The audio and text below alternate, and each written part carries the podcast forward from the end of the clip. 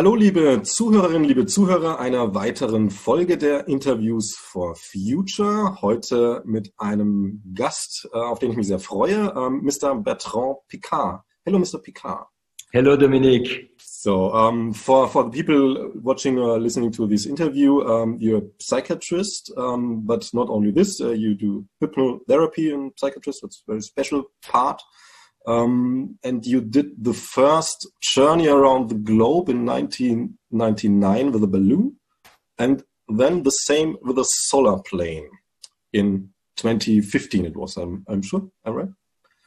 And, we started uh, in 2015 and finished in 2016. Okay. Ah, you crossed crossed the Sylvester Day. Yes. On, in in the heaven, in the sky. okay. So and then uh, you're founder of Solar Impulse, uh, where you try to to um, bring up. We come to this point. So that's the uh, I think the scale. If there's something you would say want to say about yourself um, to make it complete, was there is a very tight link between my passion for exploration and the fact that I'm a psychiatrist and a medical doctor, because I also wanted to explore the, the human being, explore what makes people depressed or fulfilled, what makes them fail or succeed, and uh, why it is so difficult to, to obtain a change in our world. So what I really I'm interested in is to explore different ways of thinking, different ways of doing. So sometimes it can be in the sky with a balloon, but that was more my personal dream, or with solar impulse, solar powered airplane, flying with no fuel. That was really something I wanted to demonstrate as possible because everybody was telling me it's impossible to fly on solar energy day and night around the world on an airplane. So I like to show what is possible. And uh, in the topic of this, uh, of this interview or the climate change uh, problems, I think it's very, very important also to show what is possible because people are prisoners of old ways of thinking, old ways of doing, and they, they don't understand how much they can change, how much they can improve all the new technologies, all the new solutions. And this is why I think we should have much more hope but only if we if we act, not just if we remain in our wishful thinking. Huh? We we need really to act to introduce the the changes, the solutions, and and like this, fighting climate change can be very enthusiastic. Can be a fantastic adventure, very very useful for for everyone. And acting, uh, not only reacting, really acting, going the way that's not made a new way here and there and there. Exactly. Let's remember me on a on a poem from Basho. You, you know Basho? It's a, a, Japanese, old ancient Japanese um, poetryst. Yes. Uh, uh, he said I translated it from uh, German to English. It's translated from Japanese to German then to English. Maybe it's not completely right, but it's like uh, don't follow the footprints of the old masters, but look the direction they were looking for. So I, I think it's a, it's a, beautiful, beautiful sentence. I have to remember that. Yeah, absolutely, because as soon as we just look at the footprints of predecessors, we start to be dogmatic. We, we start to be prisoners of old ways of thinking. But if we look the direction, then we can use our own soul, our own passion in order to succeed in what we want to do. Yeah, I, I like very much this, uh, this sentence. That's very. Um, my first question, question I will change. It had been, uh, what was the impulse for you, the the, the starting of um, the view, helping the climate or helping this little planet to exist. Um, now you connected it with uh, these these points you said um, to to look through the walls, uh, behind the walls, don't look on the walls. Um, what was the impulse for you or maybe how it came that that you grow like like a person who who wants to make new steps in the world to make um, new ways and like you said it's the legacy i received from my grandfather and my father they both showed me how important it is to have scientific exploration in order to protect the environment and to protect humankind my, my grandfather was the first man who reached the, the stratosphere. Uh, that was in 1931. and he invented the pressurized cabin to fly above the bad weather. And uh, his goal was to demonstrate that it was possible to fly in thinner air where the speed could be faster and the fuel consumption could be lower.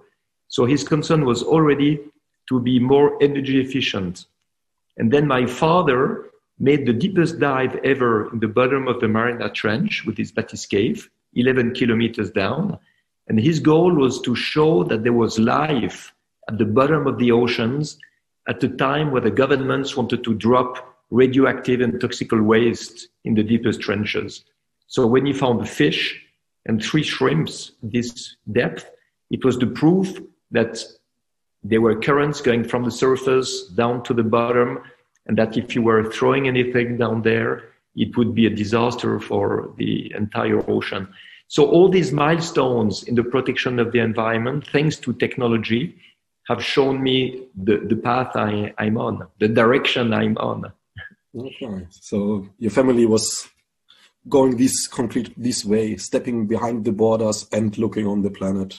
Yes, completely. And my father in 1972 created uh, the first European Ecological Institute and was telling me about pollution, about overpopulation, about the waste of natural resources, the waste of energy. And uh, the, the problem is that in 1972, there were no real solutions to, to, to fight pollution except degrowth, except cutting down all the industry. And that, of course, wouldn't work. So fortunately, today I can continue the work that my father has initiated for the environment, but with solutions and solutions that are fortunately profitable, which means that all the industry, economy, finance, political leaders can, can use them. That's interesting because uh, you you said uh, before, and, and, it's what you do with um, Solar Impulse, um, to come in contact with these people um, that they are maybe not often think so far um, with politician and, and economy. Um, often politician economy is, uh, is, is um, more bureaucratic or more not not so so the English word idealistic, I would say maybe. And uh, your way with Solar Impulse is um, to come there in contact. And what what is the idea? So, yes, you you know, politicians have one goal: it's to be re-elected. Yes. And the best way to be re-elected is to create jobs. And the the people in finance and economy, their goal is to make money and uh, to be successful in their business. So if you come to them and you tell them we have to protect the environment, we have to care for biodiversity, we have to care about the climate, they will look at you and they will say, maybe, but it's not our priority. It doesn't help us. So you need to come with the same language. You need to come with the arguments that they can understand. And today, this is why I work with the Solar Impulse Foundation to identify solutions that protect the environment in a financially profitable way in order to tell to the politicians with these technological solutions that protect the environment, you will create more jobs. You will boost the GDP. And I go to finance and business and industry people and tell them, if you diversify and if you use more of these technologies, you will make more money because it's more profitable. So in that sense, I, I think I, I can be useful because the people that I want to convince are ready to listen to me because the arguments I have also help them. It's a win-win. So it's interesting because uh, the the idea of um, speaking the language of the person you talk with um, is is a bit coming from be a psychiatrist too, huh? and there's some um, some idea behind. So if you have to to a, pressure, the people have a pressure. Maybe the economy have the pressure to make money, and you have to show them another way um, that the pressure don't goes high with make less money, make more ecologic. Exactly. exactly. you exactly. You have to you have to help them to do even better, and uh, this is something I I was working a lot with my patients when I was making psychotherapy in my medical practice. The people, they come because they feel bad, but they're afraid to change. Yeah. so you need to give them confidence in change. You need to show them other directions. It, it's a bit like in a balloon. You know, this is why I love ballooning. It's a nice philosophy. Mm-hmm. You are pushed by the wind in the direction of the wind. And if you drop some ballast, you can change altitude and you will find other layers of wind which have other directions. And in life, it's the same. We are pushed by the winds of life. And we need to drop the ballast of our certitudes, our habits, our beliefs, our common assumptions in order to find other influences, other trajectories, other solutions, other strategies, other answers that will bring us in another direction, in a better direction, hope, hopefully. And um, this is what I try to, to show today. It is not by continuing to do the same thing that will have another outcome. What we need to do is to replace what is polluting by the technologies that are protecting the environment. And if you do that, basically you will modernize your country you will have efficient infrastructures, you will create jobs, you will make more profit. Because all these new technologies, and this is great news, uh, but only since a couple of years, they pay for themselves. Just with the, with the saving of energy, the saving of natural resources, you, you, it just, paid for, just pays for itself. So, of course, you need an investment in the beginning and with the COVID crisis and all these trillions of dollars coming on the market for clean recovery, this is exactly where we have to invest. Yeah, we have to invest in these new infrastructures, replace basically what is inefficient and polluting by what is efficient and ecological. Yeah, I think it's, it's, everything you make new, if it's ecological or not, you need to invest. So maybe they are open for investing if the, the way of talking it is, is very good and very working. Um, let's say on uh, second on this balloon uh, metaphoric, um, maybe like like teaching the people or the economic uh, and the politician too to um, drive with the wind and not to try to control the wind. Yes, because now it's what they try to do. They they try to impose the the status quo and say, oh, it's not too bad, and maybe in the future we'll find other solutions uh, no, we need to act to the solutions we have today. And this is valid in every field. You know, there in the 1,000 solutions that the Solar Impulse Foundation is selecting and identifying, there's a solution coming from the oil industry, uh, from Schlumberger. And uh, they made a spin off in order to drill for geothermia in the center of the cities. And this allows to install heat pumps in the buildings that used to have gas or oil heaters. So it's really interesting. Big corporations understand that they can make more money if they diversify.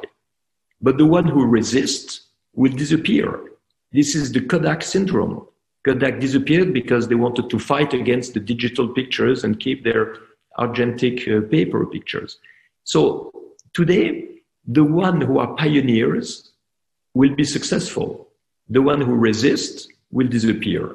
And it's a disaster if they disappear because of all the unemployed people, because of financial crisis, because of all the negative impact it will, it will have. This is why I'm not fighting against the oil industry. I'm not fighting against the industry. I just want to bring them solutions that pay for themselves that will help them to be more efficient, that will help them to participate in the protection of the environment and be more successful. So it's very important to be inclusive and not exclusive. We need to be inclusive. We need to include all the actors. And this is, I believe, something that is not done well enough by certain groups of, of ecologist activists. Uh, they, they fight against the industry instead of helping them to be better. Maybe it's it's uh, not not wrong to do both ways, but this is maybe a very big big uh, door. Not go this way at the moment. Um, as you say, the solutions. Um, let's come to Solar Impulse Foundation. Um, your ground idea was that what you talked about to bring solutions uh, to, to, to economy, solutions for the economy that are um, ecologic um, well based. Um, this is the, the, the, core of, of uh, the idea of um, Solar Impulse. That's the core of Solar Impulse Foundation. Yes, the, the second phase of my action. The first phase was symbolic. It was to demonstrate that clean technologies and renewable energies can achieve the impossible, like flying around the world with no fuel. And since that was a success, I could become more practical, I would say more down to earth, with uh, the demonstration that protection of the environment was more profitable than the destruction of the environment. And this is when I launched this challenge three years ago of having 1,000 of these solutions that are profitable to protect the environment. And today we are at 900. So we are very, very close to the 1000, which will allow the third uh, phase, which is to bring these solutions to institutions, governments, heads of states, uh, industry, big corporations, and uh, give them the tools to, to do better. Because today it's clear that everybody is competing to reduce CO2 emissions in their speech. mm-hmm. They want to be neutral in 2050 and oh, 45 and oh, even better 40. It's like an auction, you know, but nobody knows how to reach this auction. So what I want to do is to bring to all these actors the proof that there are enough solutions and we look for these solutions in the field of water, of energy, construction, mobility, agriculture, industry. And it's fantastic to see what already exists, but people don't know it because very often it's small companies who are not well known enough.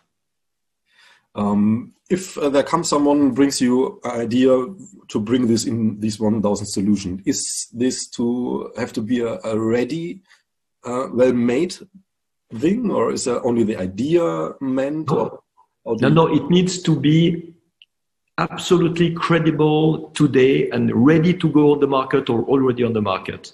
Okay. Uh, not a vague idea. You, you, know, if I go to see heads of states and I tell them um, there are a thousand ideas to protect the environment, they will tell me, come back when they are a reality. I want really now to go with them and say, this is practical, concrete. It has been assessed by experts. It's really what works today and can make money today how wide is the scale of, of, of parts? You, you said um, from from energy to what, what and so on. Um, how far does it go? So where's, where's the, the border? I would say um, uh, that you don't like. Me too, borders, but um, you have to make some some points.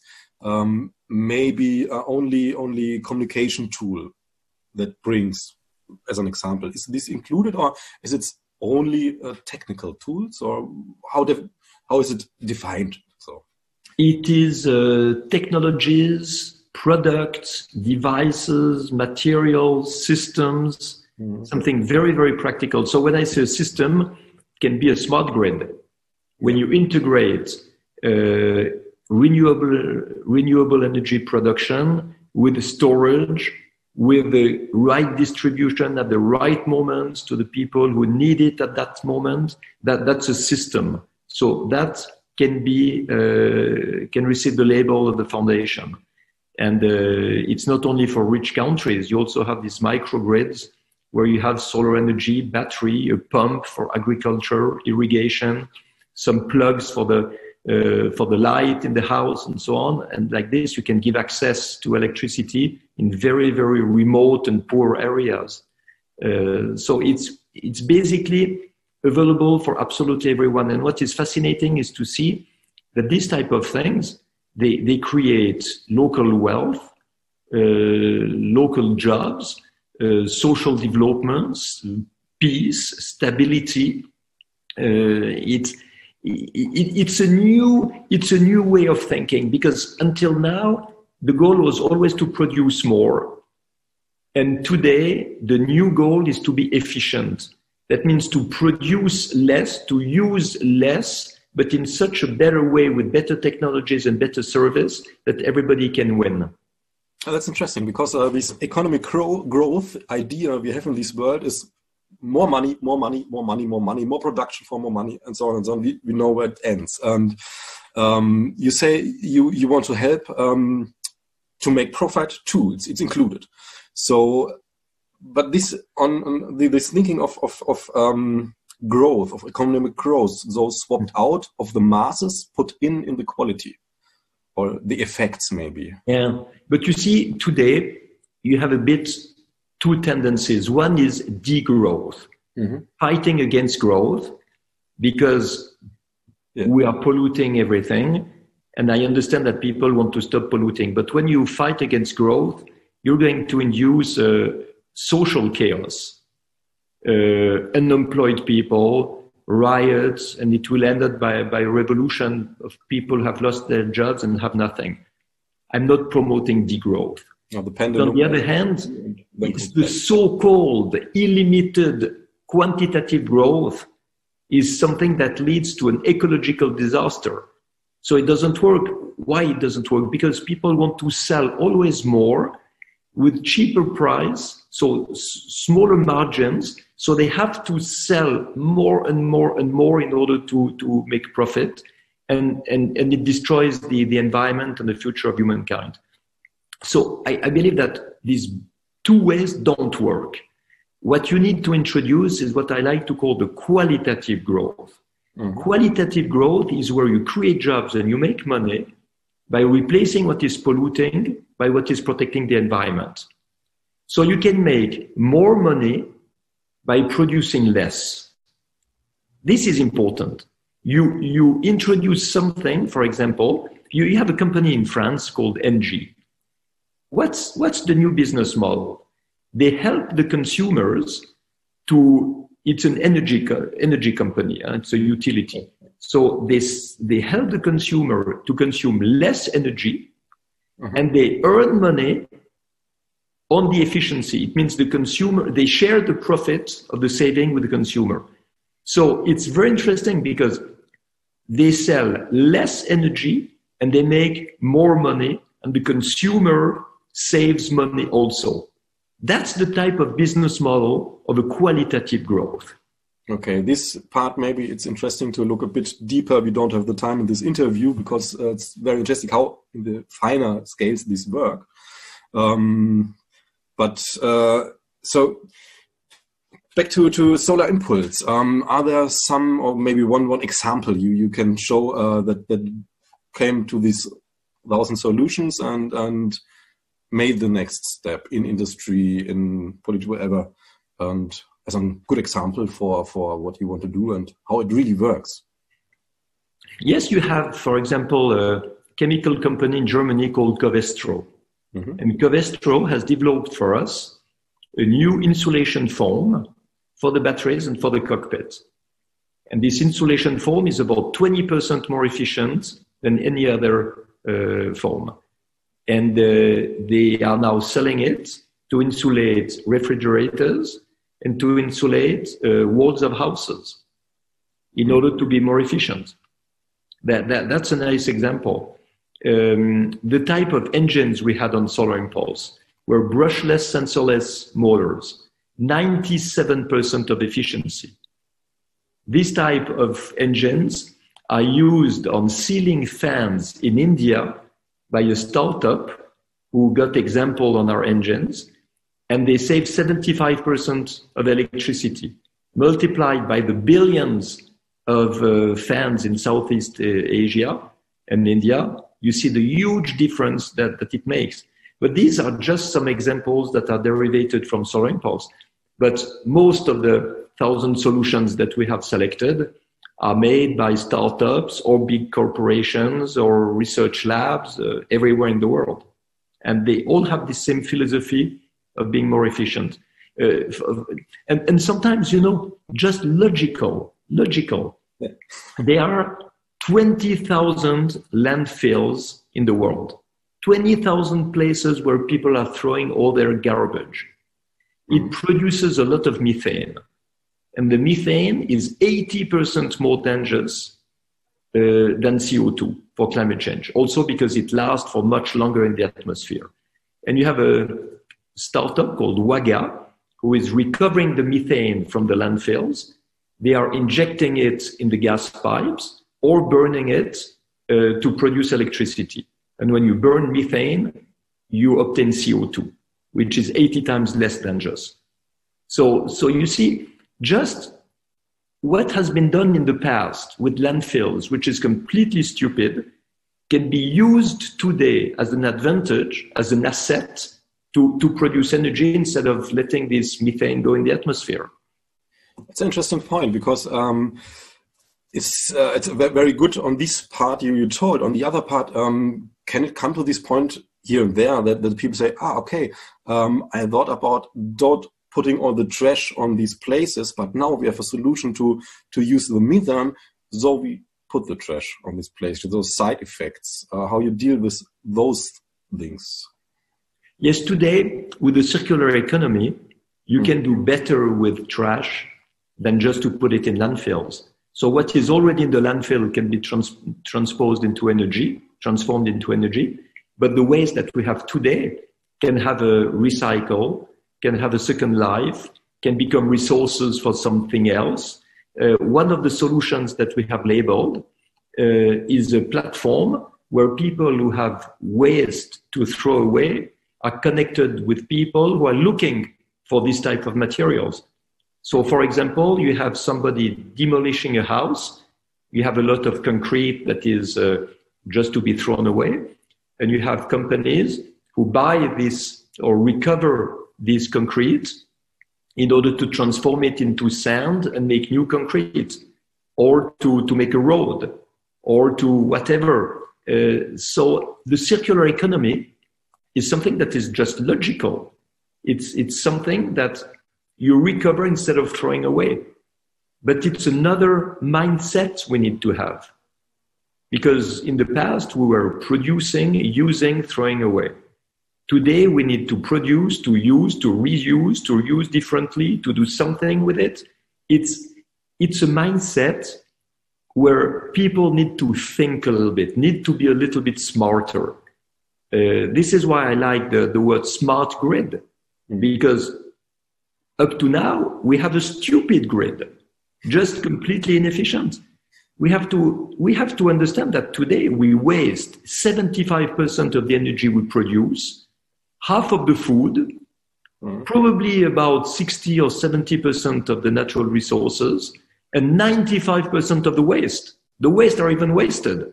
Yeah. So this mentality of trying to be more efficient and looking for the solutions that are profitable and push this efficiency forward, of course, it needs to be a bit more clever than what people were in the past. And, and I love this way of having a lot of people that are looking for solutions, looking for new technologies in order to, to improve the state of the world. So you're very motivated, and uh, for the, the reasons how you tell are logic for sure, but you're very motivated to do these things. It comes out of a feeling. Um, but for sure, you have the same uh, things uh, on the balloon, maybe as an example. Uh, you have to be effective there because it wouldn't work with a balloon with no being effective in, in different things. Um, so you have it in your feeling deep. It's easy for you to, to um, have this motivation. Um, there's some other people, maybe uh, they say, ah, we don't have to do anything. Look on the Chinese side, they build coal um, coal mines and, and so on. So what can we do? Hmm, it's no solution um, to do anything. I'm so little, maybe. What, what do you say those people? If the goal is only to protect the environment, I agree that it's very, very discouraging to see what other countries and other big countries are doing in terms of pollution. And you can feel that your own action will have no, no result. But you can see it exactly the other way around, mm-hmm. which is what I try to promote. Just look at what is more profitable because it is more efficient. And today, if you insulate your house, you can be almost energy neutral and it will be profitable. Of course, you need to invest a bit of money, but usually you never earn money without investing something. And after a few years, your house will cost you much less, even if the Chinese continue to, to use coal or the Americans are continuing to, to use uh, fossil fuels. Whatever the others are doing, you can be cleaner, you can be more efficient, and this makes you more profitable. This is why mm. my, my entry door is the, the economical growth, economical growth, not production growth, not more, but earning money by protecting the environment. That, that's my entry point that's that's uh, the point uh, in speaking with with the with the economy with the politicians. What's the point speaking to a normal person um, where these these um, part of being efficient is maybe not so interesting, maybe more not not to have stress and um, to jump in my SUV, um, drive to the supermarket, drive back these 500 meter. It's less efficient for sure uh, in in the in the in what I have to pay for for the oil and so on um, but it's easier. It's and often I think the people, the normal people outside there, they have this point of and they're not interested. These kinds of people who are not interested so much, uh, or only say, okay, the like like I said, oh, the Chinese have to do first before I do, because yeah. the, the uh, economy is the problem, more the the the um, feeling of of life, the easiness of life. Yes, you speak about jumping in your SUV you can jump in your electric car or your hydrogen car. Not so easy because you don't have so many um, possibilities. Here where I live, I don't have a car, but here where I live, uh, if I have a car, I have to drive 100 meter to make the full inside. Uh, for electric car, I have to drive to the next city today here. So it's not so easy sometimes. No, it's it's true. It's it's the beginning of something new, mm-hmm. and this is why the government need to do something. Because the solutions exist, we have to accelerate the implementation of these solutions. And for me, what is very important is to understand the role of regulation. The regulations of today are based on old technologies. The standards of particles that can be emitted by a car, the fuel consumption, the particles of plastic uh, or gum uh, emitted by the tires or the brakes. All this is based on very old technologies. So you have a lot of people who say, maybe I pollute, but what I do is legal. I respect the regulation. But the regulation must change. The regulation must be, must match with the, with the cleanest technologies of today in order to, to push these technologies on the market. So today it's clear that if you allow a big SUV uh, to use uh, 12 or 15 liters of gasoline per 100 kilometers and to emit as much CO2 as he wants, uh, there will never be an improvement. So you need to push these new technologies by putting regulation and standards that prevent the most old and polluting systems to continue to destroy the environment and facilitate the arrival of, of, of the new ones. Okay. So, the, and this is something that is very, very useful when you see the, the action of the young people, the, the climate strike, the youth movement. They, they have pushed governments to act because governments are afraid to act. They're afraid to say, we will ban thermal engines diesel engines in the center of the cities. They're afraid to see the reaction of people. But when you have all the youth that is protesting and demonstrating in the streets, then the governments can say, look, the population is asking for it. So we're going to do it. So, so it's a big help to have public uh, demonstrations, public pressure on the governments. And uh, like this, the, the guy who wants to go at the supermarket, he can take an electric car instead of a SUV or, or whatever. Uh, this is ju- just an example. So a bit on this point, you have the pressure of the, of the people on the streets and then you press the, they press the politicians to somewhere, but to where? And then there comes our other part, maybe your part, to open a door for a solution. Then they can flew can go away from this pressure from the streets and can use this door and make better solutions for this world in the end. Yes, because today the worst thing is to resist and to remain with the old polluting technologies we have. So you have the pressure of the streets on the politicians. The politicians can be a bit tougher in the regulations in order to protect the environment, they put standards of CO2 emissions and standards of particles and standards of whatever polluting stuff much tougher. And because there are solutions like the one that the Solar Impulse Foundation has selected, then we can all shift to these technological solutions, which make our, our entire society much more, uh, uh, much more efficient. But you see, if you if you prevent people to do something, if you ask them a lot of sacrifice, if you tell them you're not allowed to take your car, you'll have everybody against you. Yes. and this is what happened in the last 50 years. In the last 50 years, the ecologists, the, the green activists, mm. have promoted far too much degrowth, sacrifice in terms of comfort, reduction in terms of mobility, and, and people did not follow. People did not follow, and this is why we're in such a big shit today, is because we have waited far too long in order to do something. But you cannot push people to make behavioral sacrifice. You need to give a solution to the people in order for them to change with, with enthusiasm. Otherwise, they won't do it. Yeah, and you need to offer better. You need to offer better to the people, not less. Yeah, and this motivation you bring is a kind of virus. If you really motivated, the people take it. Um, how, how important is it uh, in these times we are living in uh, that we have pioneers and, and visionary thinking? It's always important. Otherwise, we never move ahead. There, there's a time where the pioneer was the one who invented the printing machine. Uh, maybe the first time it's the guy who made a fire and understood how we can reignite a fire in order to have a, uh, to have some flames in his cave. He's a pioneer, the one who started to make agriculture instead of just hunting. He was a pioneer. So you always need to open these new ways of doing and thinking in order to, to have better. Now, now you can ask, is the guy who used oil for the first time, was he a pioneer? Well, I would say yes. 120 years ago, the quality of life of humankind increased a lot thanks to oil. Mm.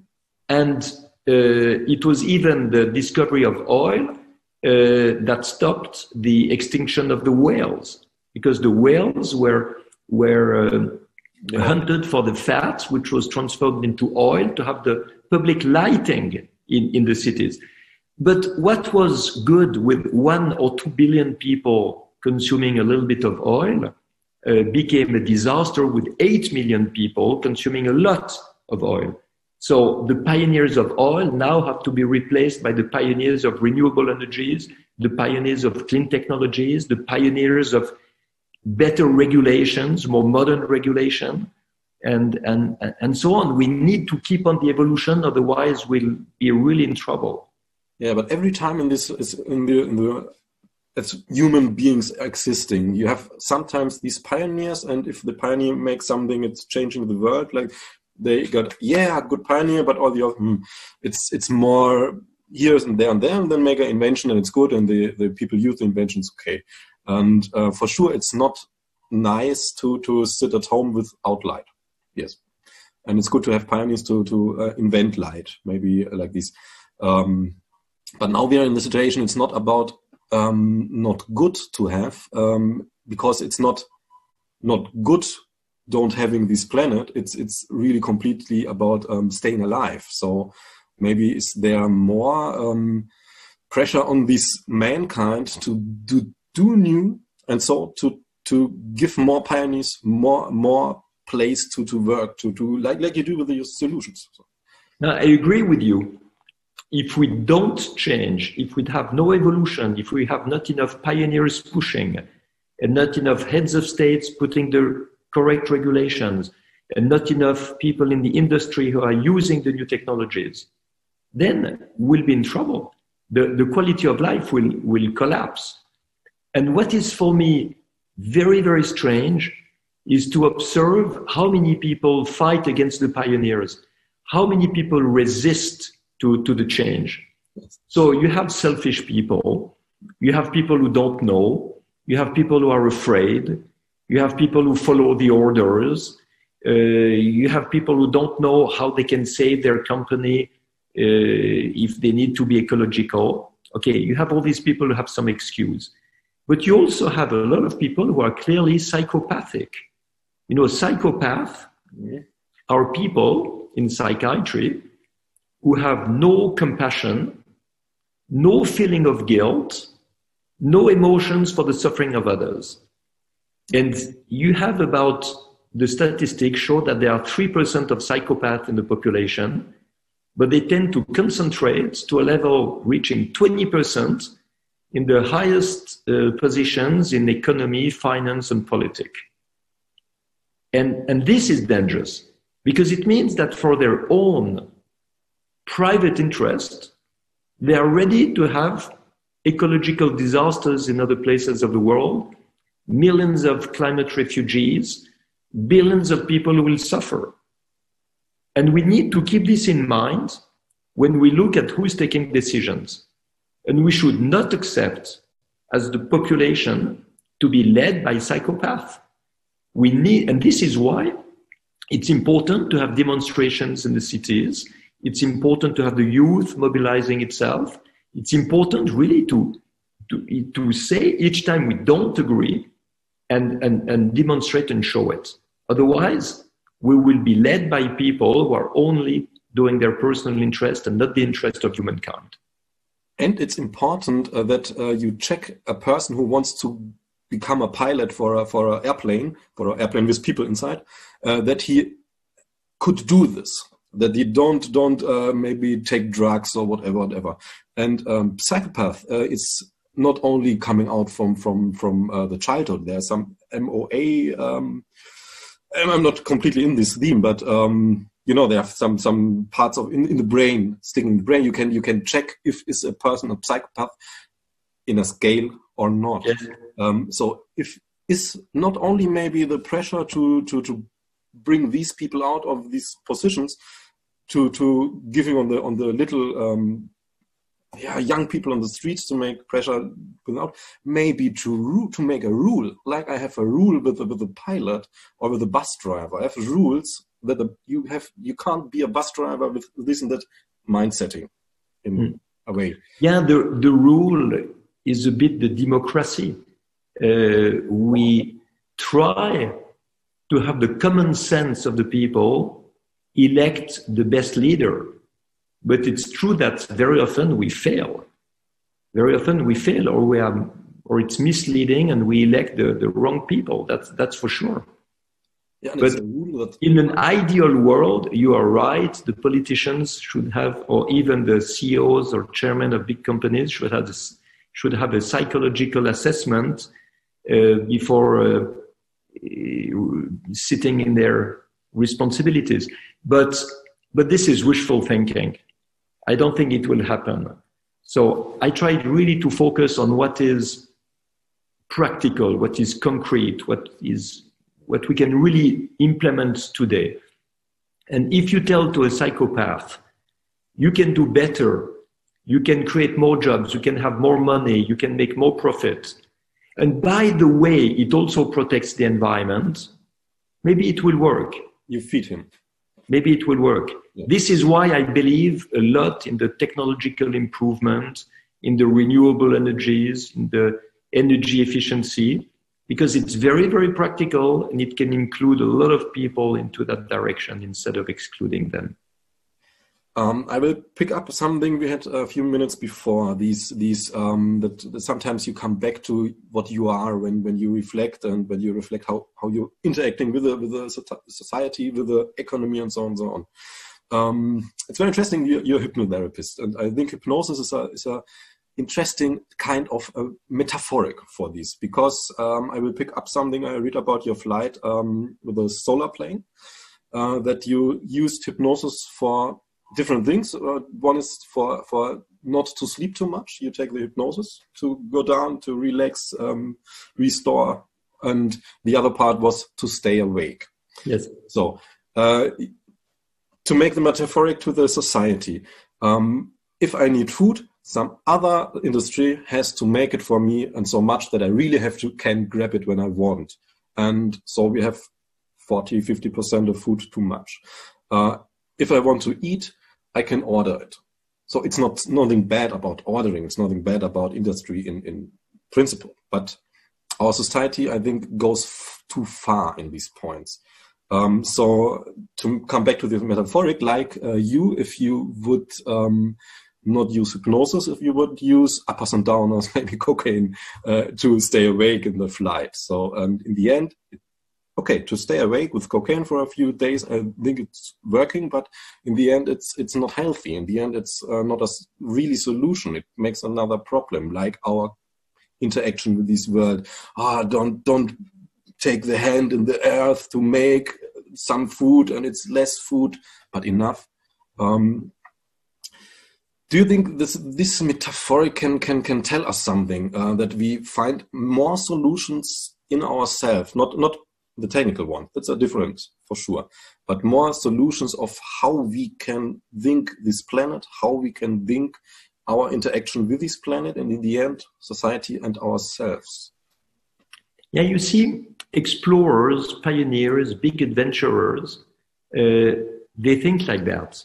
Mm-hmm. They know that a lot of skills, potential resources are within ourselves but it is not what the society is teaching.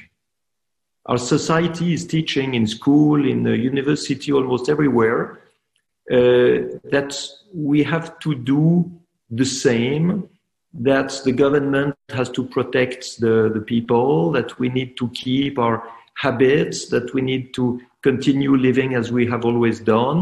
In other words, that we have to be afraid of the unknown, that we have to avoid the doubts, avoid the question marks, we need to go into something that is statistically proven and uh, reproducible. And this is exactly the opposite of what the pioneers and the explorers like to, to explore. Uh, what I love to do is to go outside of the boundaries, outside of the habits, outside of the certitudes. And this gives a lot of confidence because you see how much human beings can find all the skills inside of themselves. But if you are taught not to explore yourself, if you are not pushed into personal development, maybe into a spiritual, spiritual approach of, of, of life, uh, then you will miss so much of it. And, and, and this is why I think that our, our society is not working at the level it should work. We are not calling our certitudes into action. We are not teaching people to be pioneers and explorers and to discover how much they can create and how much more performance they can have if they start to, to be aware of themselves, if they feel that they're alive in this, on this planet and use this feeling of being alive in the present moment. So you see, we, we can go from profitable technological solutions to spiritual development. Yes. but what we should avoid is to remain in the status quo sleeping in the automatism as a robot because human beings are led to be robots like a computer you press the same button you always have the same reaction of the software and when people are sleeping like this of course we can change nothing you you teaching hypnosis do you sometimes in this teaching connect these things maybe by telling the people hey you you take yourself you take your breath you have your breath and you can use this breath and the breath is not only uh, a part of yourself, it's to make the bridge to your teleological uh, the, the um, environment. Uh, it's it's it's nature. So if if you stand naked under the shower, there's nothing left. There's only nature standing, yes. but the breath is included. So.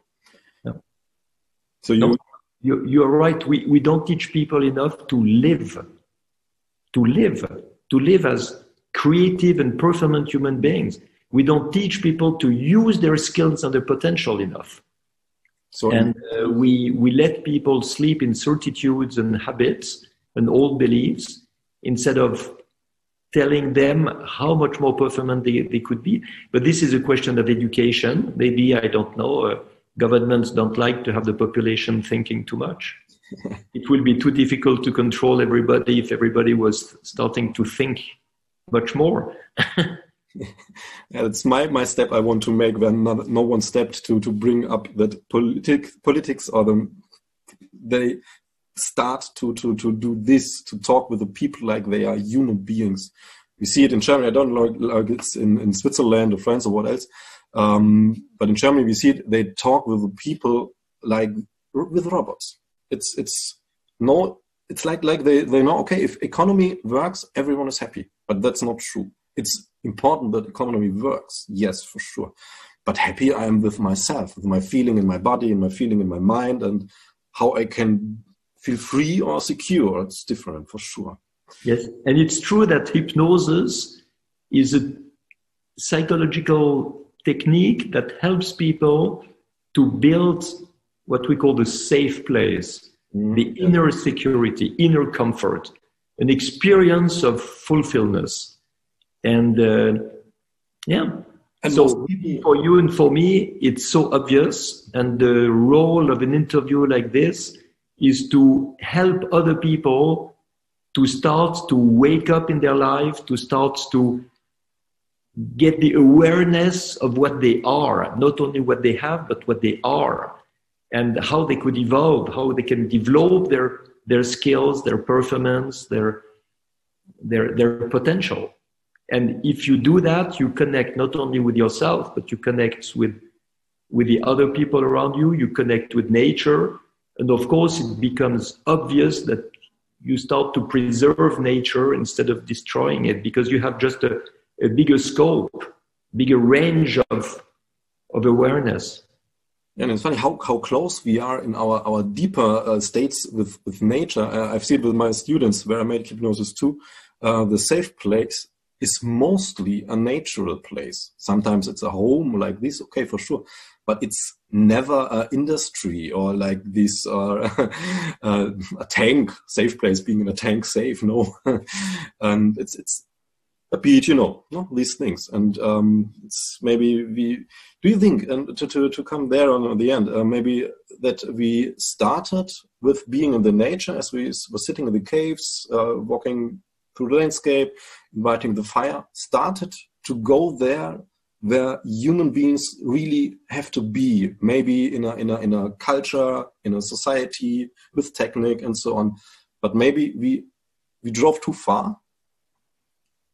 So we are standing now in a world where we don't feel good. We have so high grades of, of of psychological problems in the in the in the in the rich countries. We have so high grades of ecological problems. So maybe we have to the pendulum a bit backwards. Yeah, you know, people don't miss what they don't know, but they miss what they already have if they lose it. Hmm. So it's always very difficult to go backward. If you have no computer and no smartphone, you don't miss it you just have normal telephone cabins. You put uh, one euro and you call who you want. Uh, but today, if you suppress computers and smartphones, you have a revolution. So this is why I don't believe that we can lose what we have to protect the environment. It will not work.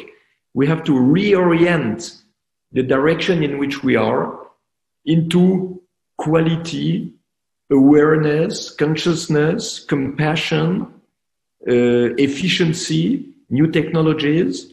Uh, and this is, this is what I believe. Maybe there are other ways to do.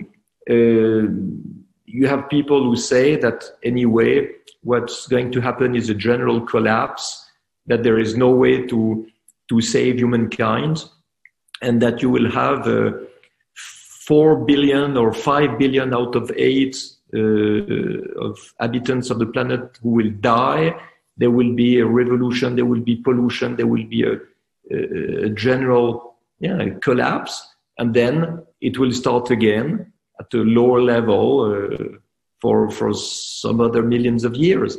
I, I don't know. I just want to avoid that. I think it would be a disaster. It would it would bring far too much suffering on this planet.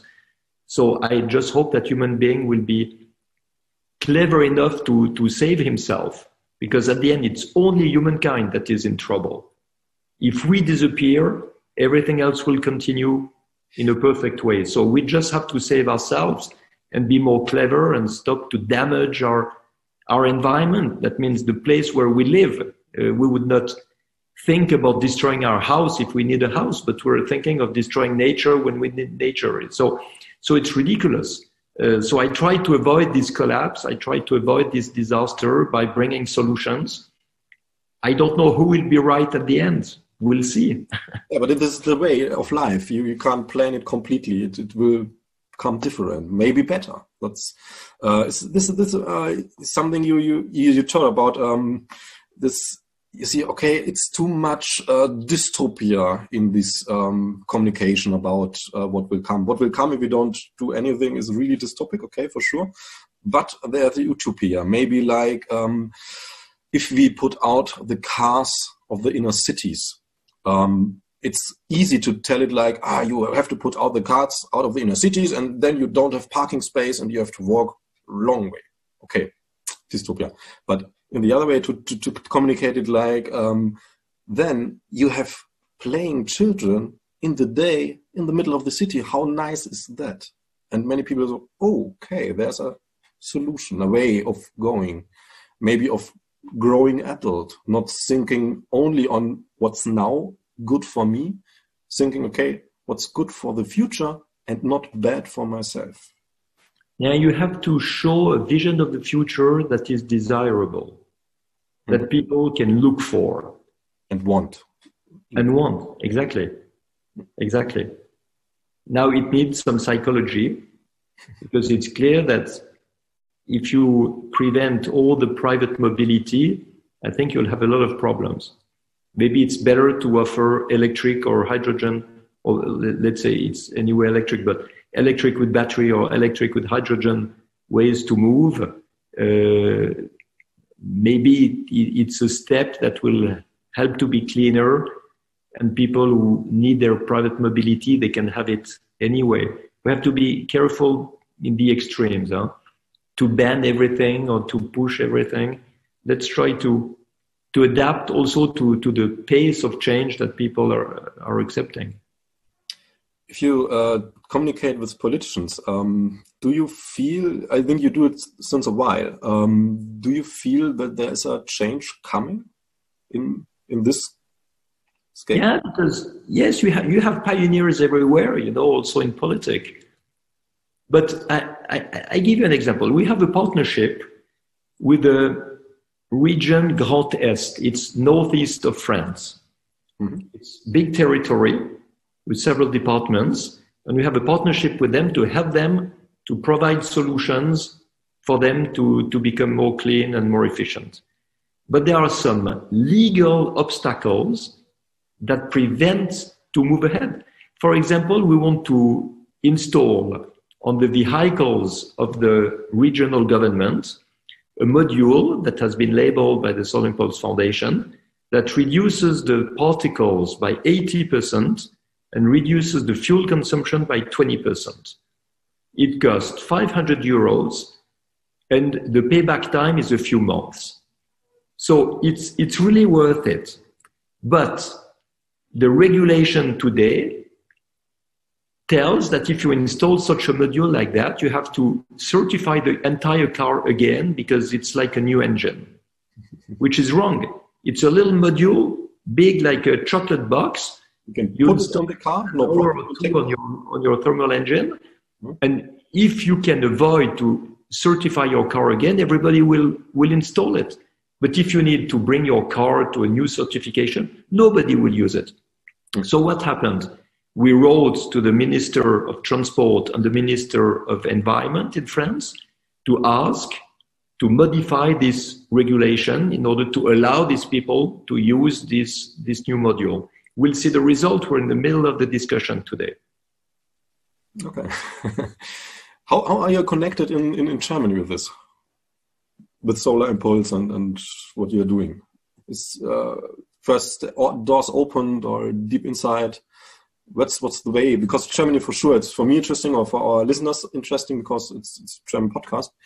Um, Absolutely. Um, I did a lot of speeches, a lot of conferences, a lot of political meetings in Germany, but it's true, maybe because of the language, that I'm more known in France and we have more partners in France than in Germany, but it, it, it can change.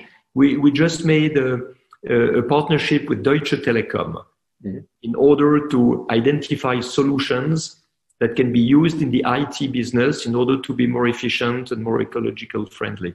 Uh, so this will open actions in Germany. And it's true that we are also looking for more contact in the media in order to, to speak to every people in Germany and Austria about the 1000 solutions, all these technologies that can be implemented everywhere. So, um, yeah, we, we need to open a little bit more so, our, our actions in, in Germany. And the, and the main part is the communication. Yeah, yeah.